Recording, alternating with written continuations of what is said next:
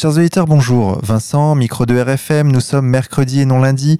Voilà deux jours que cette émission aurait dû être diffusée, mais voilà, étant donné les lois scélérates qui musellent chaque jour un peu plus la liberté d'expression dans notre pays, nous avons dû prendre le temps de retirer de cette émission tous les propos pouvant être poursuivis par l'institution judiciaire. Et ces propos étaient nombreux puisque l'émission durait au départ plus d'une heure et ne dure maintenant plus que 30 minutes. Chers auditeurs, vous allez donc vivre les 30 minutes les plus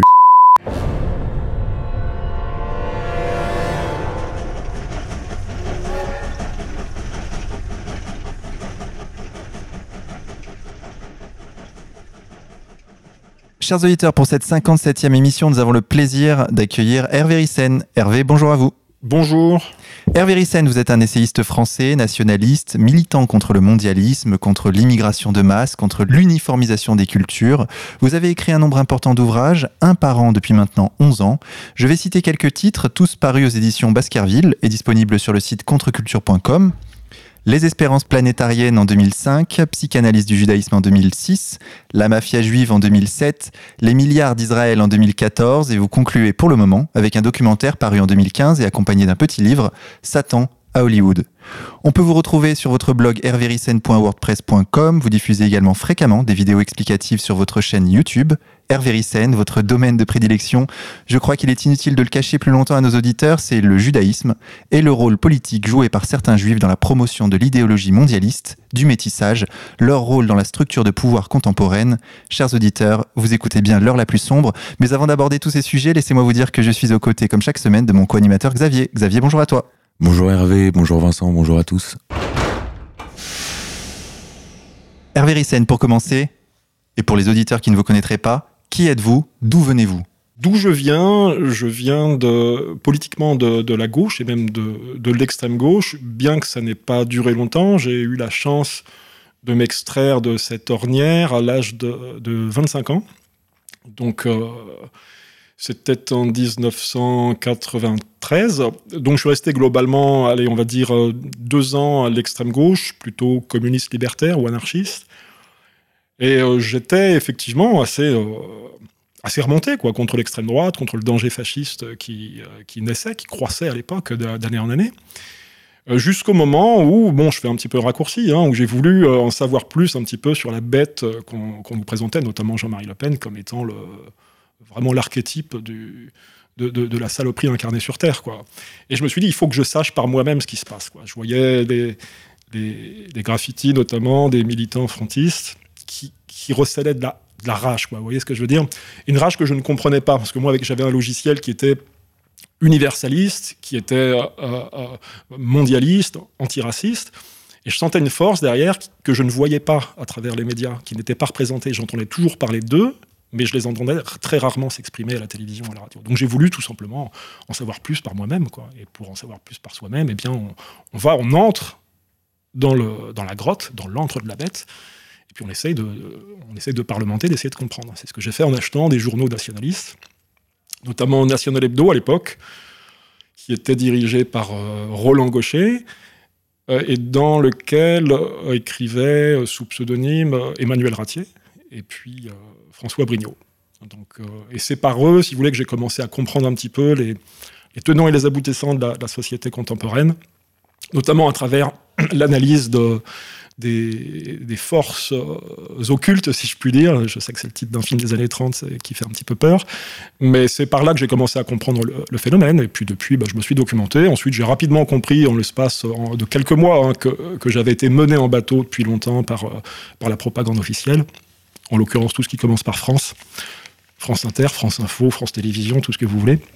Donc, euh, voilà, c'est comme ça que je suis arrivé là, où j'en suis aujourd'hui. Quand il suffit de se documenter un petit peu pour voir qu'on est mené en bateau. Quand on est d'extrême gauche, on est vraiment mené par le bout du nez, par une petite clique de, mondialistes qui de fait emmène les militants d'extrême gauche exactement au même endroit que, euh, les, que, les partisans de l'ultralibéralisme. On est toujours dans l'idée d'un monde sans frontières, qu'il faut unifier la Terre, qu'il faut euh, supprimer les frontières, métisser les races, mélanger les peuples, si possible supprimer les religions, parce que c'est toujours quelque chose de réactionnaire. Donc on est exactement dans le même état d'esprit.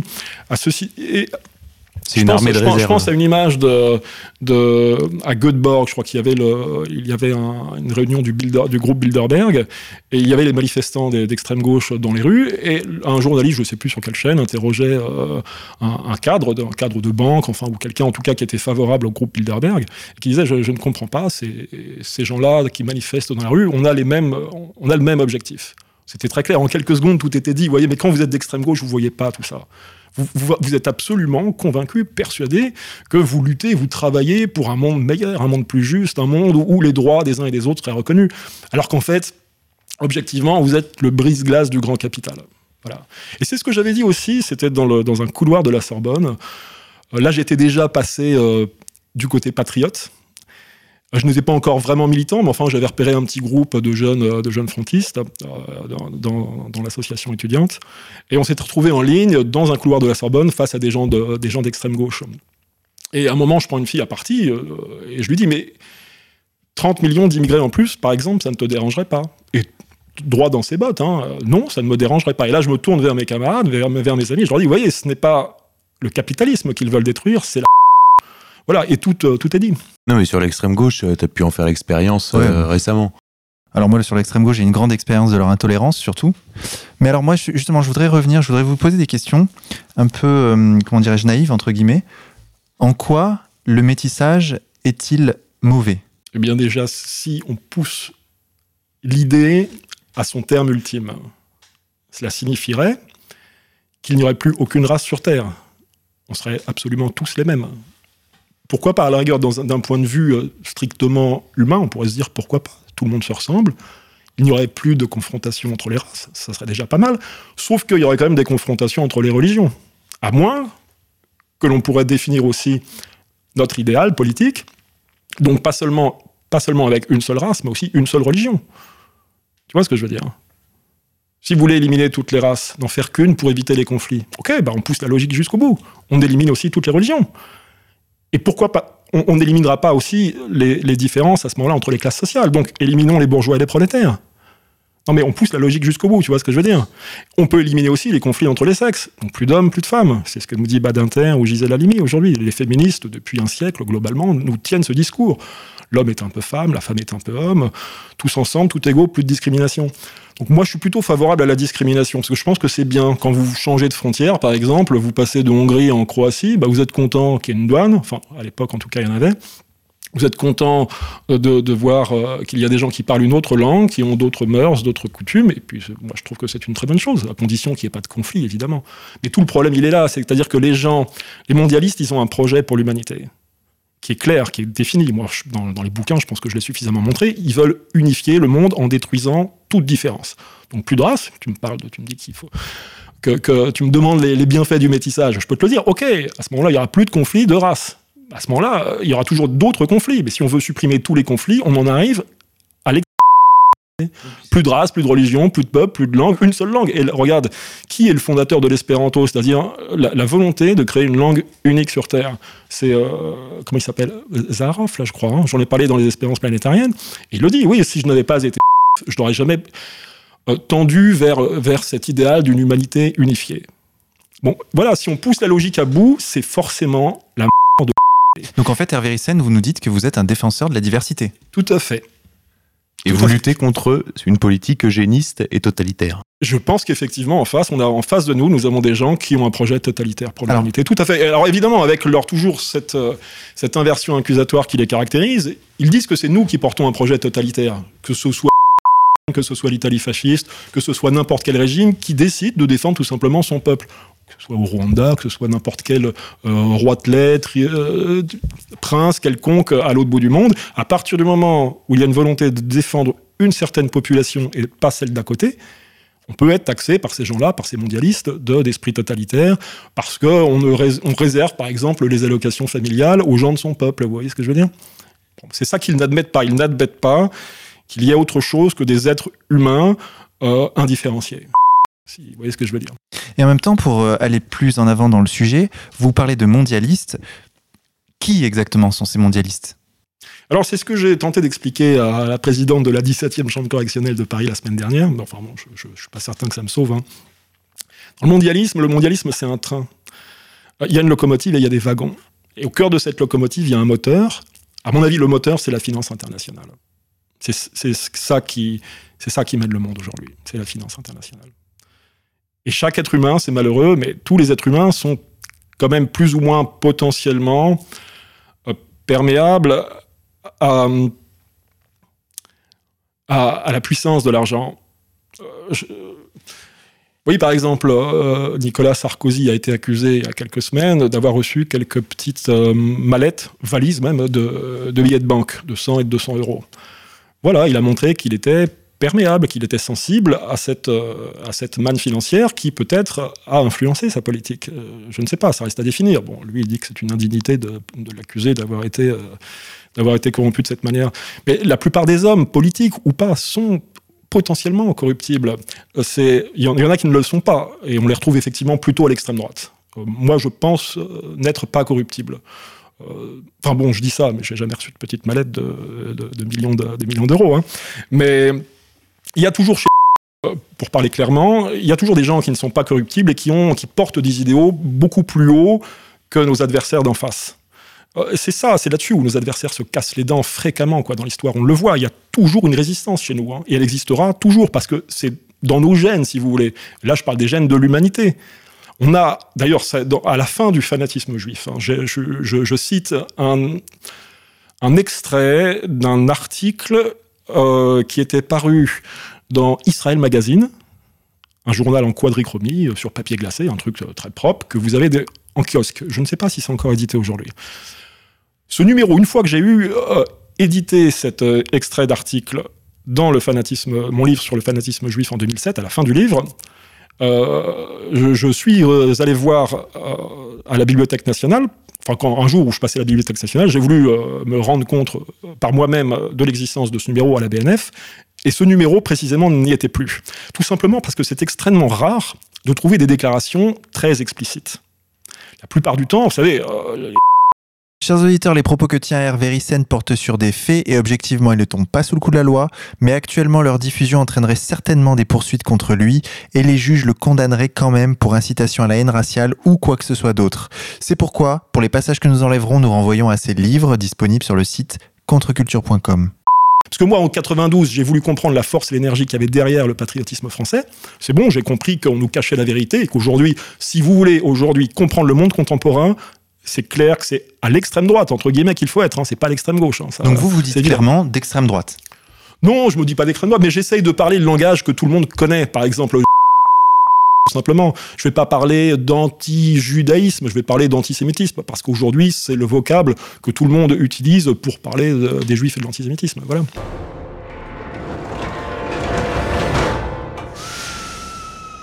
Oui, Harry et à propos de citations euh, définitives, euh, je voudrais vous soumettre euh, une que j'ai trouvée récemment dans Le Monde du 11 novembre. Et là, je me suis dit, ça, c'est pour Hervé Rissen.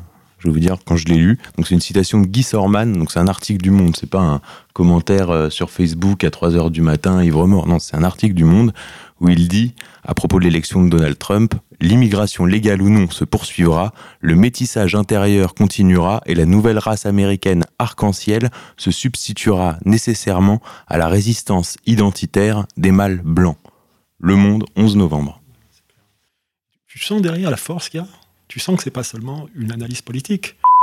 Chers auditeurs, à nouveau, les propos qui suivent exposent son auteur à des condamnations, certes injustes, mais de nos jours, la loi est injuste dans sa conception comme dans son application.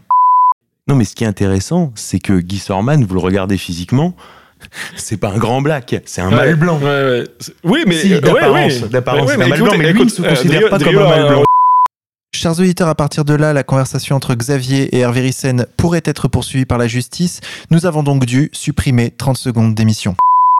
Alors en France, on n'a pas le droit de, critiquer, de dire du mal d'une religion. On n'a pas le droit de dire du mal d'une race, mais on a le droit de critiquer un projet politique. Et moi, précisément, je critique le projet politique d'unification mondiale. Et j'ai parfaitement le droit de le dire. Enfin, en, l'occurrence, dans la loi républicaine, il y a encore cet espace de liberté. J'ai le droit de critiquer le projet politique, d'aller à l'encontre, de m'opposer brutalement, comme je veux, au projet d'unification mondiale. Et je, crois que je l'ai fait pendant depuis, depuis 10, 11 ans maintenant, puis je continuerai à le faire, hein, quoi qu'il arrive.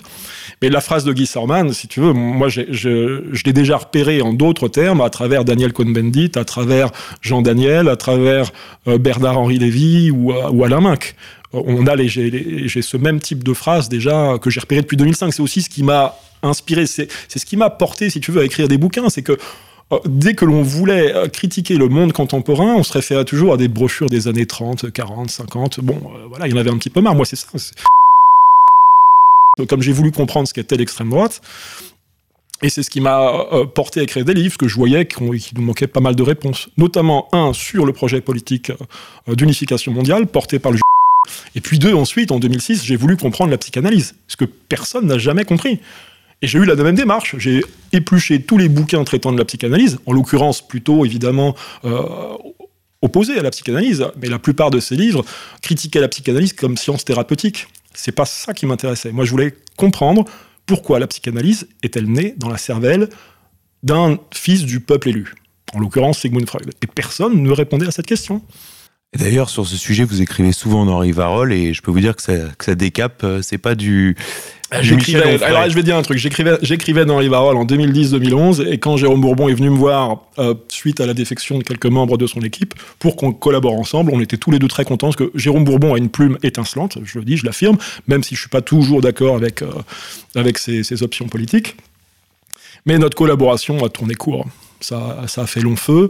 On l'a su quelques mois plus tard, mais dès le premier article, euh, l'ALICRA avait porté plainte. Donc l'ALICRA, visiblement, et disons le, système euh, répressif, ne voulait surtout pas que, euh, allez, je me lance dans un subjonctif plus que parfait, j'écris vie dans les c'est ça? J'écris. J'écris vis.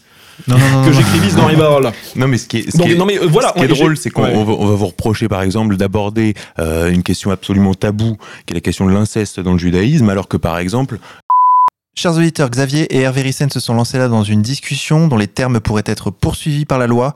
Nous avons donc dû, à contre-coeur, supprimer 2 minutes 30 d'émission. Moi, j'ai voulu comprendre pourquoi la psychanalyse était-elle née dans la cervelle d'un juif, ah, et qui plus juif acidique, Sigmund Freud, et la réponse, elle est très claire. Mais ça, j'ai pas pu le présenter parce qu'il se trouve que cette question précisément m'était reprochée aussi, euh, ça faisait partie des, des chefs d'inculpation pour lesquels je suis passé devant le tribunal la semaine dernière, le 10 novembre. Mais je n'ai pas pu exposer. Moi, j'avais préparé une dizaine de pages à 4 avec. Chers auditeurs, nous nous voyons ici dans l'obligation de supprimer encore une fois 30 secondes d'émission étant donné les lois qui encadrent la liberté d'expression dans notre pays et surtout l'interprétation que feront les juges de ces lois étant donné les propos ici formulés par Hervé Rissen. L'ensemble de ces propos peuvent être retrouvés dans ces livres en vente, notamment sur contreculture.com. Vous savez que devant ce tribunal ici, vous aviez des gens aussi qui accusaient les musulmans d'avoir des relations un petit peu comme ça. Je dis, bah oui, mais Freud n'est pas né d'une famille de bédouins d'Algérie. Tout simplement. Moi, j'ai voulu comprendre la psychanalyse. Et je peux t'affirmer que c'est très clair, même Sigmund Freud le dit lui-même en, février 97, il y a une lettre à son ami Wilhelm Fliss où il dit Mon auditeurs, nous nous voyons dans l'obligation de supprimer ici 30 secondes d'émission en raison des lois qui restreignent la liberté d'expression dans notre pays. Le problème, c'est que j'ai dû m'expliquer. J'ai dû expliquer quatre ans de travail en, en, quelques heures. Et encore, je pouvais même pas m'expliquer puisque la présidente euh, jouait avec question-réponse. C'est-à-dire, elle pose une question, je lui réponds. Euh, si dès que ça, dépasse un petit peu, elle passe à la question suivante. Vous n'êtes pas obligé, de, piégé. Vous êtes pas obligé hein, de, répondre aux questions. J'étais piégé, Moi, ce que je voulais, c'était simplement lire euh, in extenso. mais vous avez le droit de faire ça. Vous avez le droit de faire une déclaration. Robert Forisson, au dernier, à son dernier procès, a fait une longue déclaration de deux heures et il n'avait pas le droit de l'interrompre. Vous avez le droit de. C'est un droit. Ça l'a sauvé sur le, verdict, c'était quoi bah, Il a pris 10, 000, euros. Euh, Relax et condamnation des, des, associations au départ. Je crois pas. Non, non. Il, a pris, euh, il a pris euh, de la prison. Euh, S'il paye pas son. C'est amende. amende. Alors sur le freudisme, en quoi cette, cette école de pensée est-elle une facette du mondialisme? C'est une excellente question. Alors, tu vois, je dire un truc. Chers auditeurs, en raison des lois iniques qui sont appliquées dans notre pays, nous avons dû ici supprimer deux minutes d'émission. Est-ce qu'un Français euh, marxiste, trotskiste, anarchiste euh, se sent est vraiment français, sachant qu'il porte des idées mondialistes au même titre que, que des mondialistes euh, libéraux ou, ou communistes? Il se sent pas français. Lui, ce qu'il veut, c'est un monde unifié, sans frontières. Il est parti dans l'immigration. Est-ce qu'on peut dire que c'est un Français? Oui, il a une carte d'identité française. Chers auditeurs, deux minutes d'émission en moins pour les propos tenus par Hervé Rissen et très probablement condamnés par les juges. Ce ne sont pas du tout des films agressifs, ni envers le catholicisme, ni envers la race blanche, ni envers la famille traditionnelle, ni envers euh, l'islam, ni envers quoi que ce soit. Et, et ce sont des films qui sont Chers auditeurs, nous avons dû ici supprimer une minute d'émission en raison des propos tenus par Hervé Rissen et qui auraient probablement été condamnés par les juges. pas l'objet, euh, c'est pas le principal objet du, du documentaire. L'objet de ce documentaire, c'était de montrer, de montrer quels, de faire une rétrospective des films attaquant le christianisme, à travers donc à travers le cinéma. hein.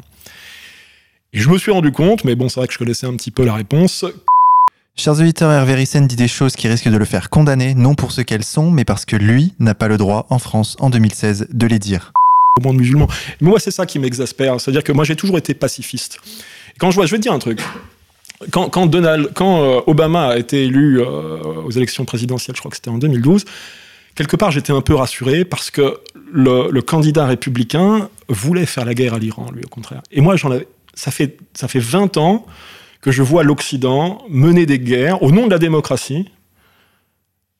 Au nom de la démocratie, on va bombarder, quand ce n'est pas l'Irak, c'est l'Afghanistan, quand c'est pas l'Afghanistan, c'est la Libye, aujourd'hui c'est la Syrie. Ça n'arrête pas, quoi. Et je vois que moi, ce que je sais, c'est que dès 2006, dès, la- dès que, euh, par exemple, Ahmadinejad était passé au pouvoir en Iran, immédiatement, il y avait Lévy qui appelait à faire la guerre à ce, je cite, nouvel Hitler. Parce que ça n'arrête pas. Euh, Milosevic était un nouvel Hitler, Saddam Hussein était un nouvel Hitler, euh, Ahmadinejad était un nouvel Hitler. Euh, ça n'arrête pas, quoi. Aujourd'hui, il faut faire la guerre contre qui? La, Russie? Non, mais déjà, même Poutine était dans leur collimateur. On se demandait si on n'allait pas faire la guerre à Poutine, qui représente la réaction, l'extrême droite, le danger, euh, les, ogives nucléaires. Ça n'arrête pas. C'est c'est toujours au nom de la paix. hein. Je me souviens très bien des alors, on me reproche aussi dans le milieu nationaliste d'avoir dénoncé un peu trop fréquemment sur Twitter les bombardements de, euh, qui tombent sur, euh, sur Alep, par exemple, ou disons sur les troupes de Daesh. Je défends pas Daesh. Je dis simplement que aujourd'hui, il est de bon ton de défendre Poutine et la Russie de Poutine. Moi, je dis simplement que peut-être que les Russes ont tendance à utiliser leurs avions, de, leurs bombardiers, euh, sans trop de, sans trop de discernement. Il y a aussi des enfants qui meurent là-bas, et je suis désolé. Euh, c'est jamais beau quel- si tu veux quel- tuer des innocents. Quel, quoi. quel Voilà. regard portez-vous sur euh, l'élection de Trump? Est-ce que cette élection marque, selon vous, un coup d'arrêt dans cette stratégie dont vous parlez? Moi, je, je l'espère. Je l'espère. Je, je constate que le système n'est pas aussi omnipotent. Et ça, je l'ai toujours su. Je l'ai toujours su. Le, le problème dans notre, dans notre milieu, c'est un manque de discernement qui nous amène à penser que nos adversaires sont tellement puissants qu'on ne pourra jamais les vaincre. Et moi, ce que je constate, Chers auditeurs, nous aurons maintenant deux minutes d'émission en moins en raison de la loi française, mais surtout des juges français qui utiliseraient cette loi pour faire condamner Hervé Rissen. Il faut chercher chez les éditeurs un peu moins, un peu moins connus, mais c'est un, th- un thème, qui- un thème qui revient très fréquemment. L'innocence. Moi, je l'ai vu dans, quand les parties civiles, les avocats des parties civiles euh, ont plaidé. J'ai eu l'impression que. Alors, je me posais la question parce que ça me faisait sourire, franchement. Euh, Ils répondent pas du tout sur le fond. C'est toujours, je te dis, on est toujours dans l'émotionnel. Alors, je serais, paraît-il, euh, d'une dangerosité euh, au niveau 8 sur, sur 9 niveaux. hein selon l'échelle, de- oui, par rapport à l'échelle de Richter, je suis un- d'une dangerosité à de 8. euh, et le- l'é- l'échelon 9, si tu veux, c'est c'est le meurtre. Le meurtre et l'assassinat. Donc je suis quand même à 8. Alors, je- J'ai oublié de le remercier pour, euh, pour, pour cette sortie. Je pouvais pas dire la même chose, si tu veux, au, au niveau de leur talent, parce qu'eux, ils, sont- ils ont un talent qui, qui est assez médiocre. Mais euh, Chers auditeurs, nous voyons encore dans l'obligation de couper les propos d'Hervé Rissen. 7 minutes d'émission sont maintenant supprimées. Être dans la peau d'un mec d'extrême droite, bon, j'ai compris qu'il y avait quand même beaucoup plus d'arguments à l'extrême droite qu'à l'extrême gauche, et notamment dans l'historiographie, dans le dans le l'univers, Le corpus. le corpus, si tu veux, euh, euh, historique de l'extrême droite est beaucoup plus riche que celui d'extrême gauche. À l'extrême gauche, chez les anarchistes, on vénère euh, l'expérience espagnole entre 36 et 39. Alors ils ont mis en commun euh, quelques centaines de moutons et ils en font quelque chose de grandiose, comme si c'était un exemple pour toute l'humanité. Il y a l'expérience en Ukraine, l'expérience de Makhno qui combattait contre les rouges. Si tu veux, mais voilà, c'est très pauvre. Mais cela dit, par exemple, la commune, qui est un événement intégralement récupéré par l'extrême gauche, alors qu'il pourrait beaucoup plus être réapproprié, not- notamment par les patriotes.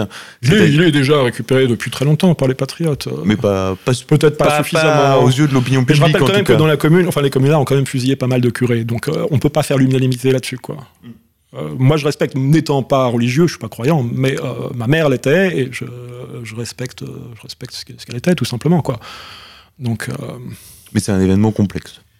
Oui, écoute, moi je vois pas l'histoire en noir et blanc. Il y, y, a du bien et du mal partout. Je peux même, je peux même en cherchant, je peux trouver du bien chez Chers auditeurs, nous nous voyons maintenant dans l'obligation de supprimer 9 minutes d'émission, non pas tant finalement en raison de la loi française que de l'interprétation que feraient les juges de cette loi pour faire condamner Hervé Ryssen.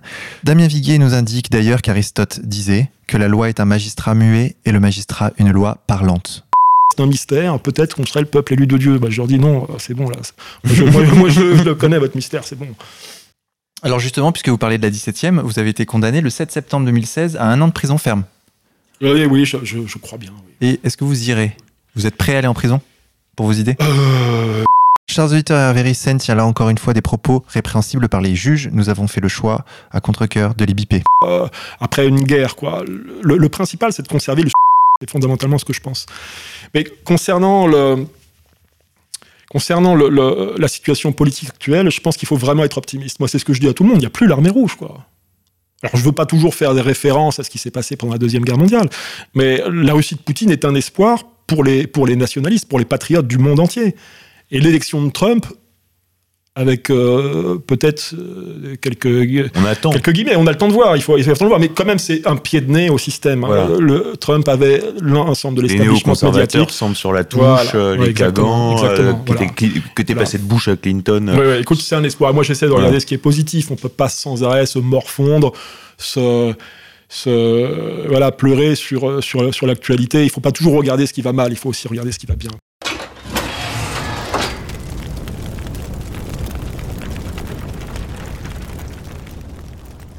Euh, Hervé Rissen, merci beaucoup d'être passé nous voir. Eh ben écoutez, c'est moi qui vous remercie. On rappelle que quatre de vos ouvrages sont disponibles sur le site contreculture.com, ainsi que votre documentaire Satan à Hollywood. Xavier, on se retrouve la semaine prochaine pour une nouvelle émission? À la semaine prochaine. À bientôt, chers amis. Chers auditeurs, je remercie Viken, Sarah Étienne pour l'aide qu'ils nous apportent dans la réalisation de cette émission. Pour ceux qui voudraient nous aider dans cette aventure, contactez-nous à l'adresse ertv.mail.com. Nous vous répondrons le plus rapidement possible. Vous êtes nombreux à nous contacter. Nous vous remercions beaucoup. Aussi, excusez-nous pour notre temps de réponse parfois important. Chers auditeurs, nous allons conclure cette émission en musique sur les notes de Casper Valmé. Son album Espoir est disponible sur le site contreculture.com. Nous allons écouter l'entre-saison. Bonne écoute à tous et à la semaine prochaine.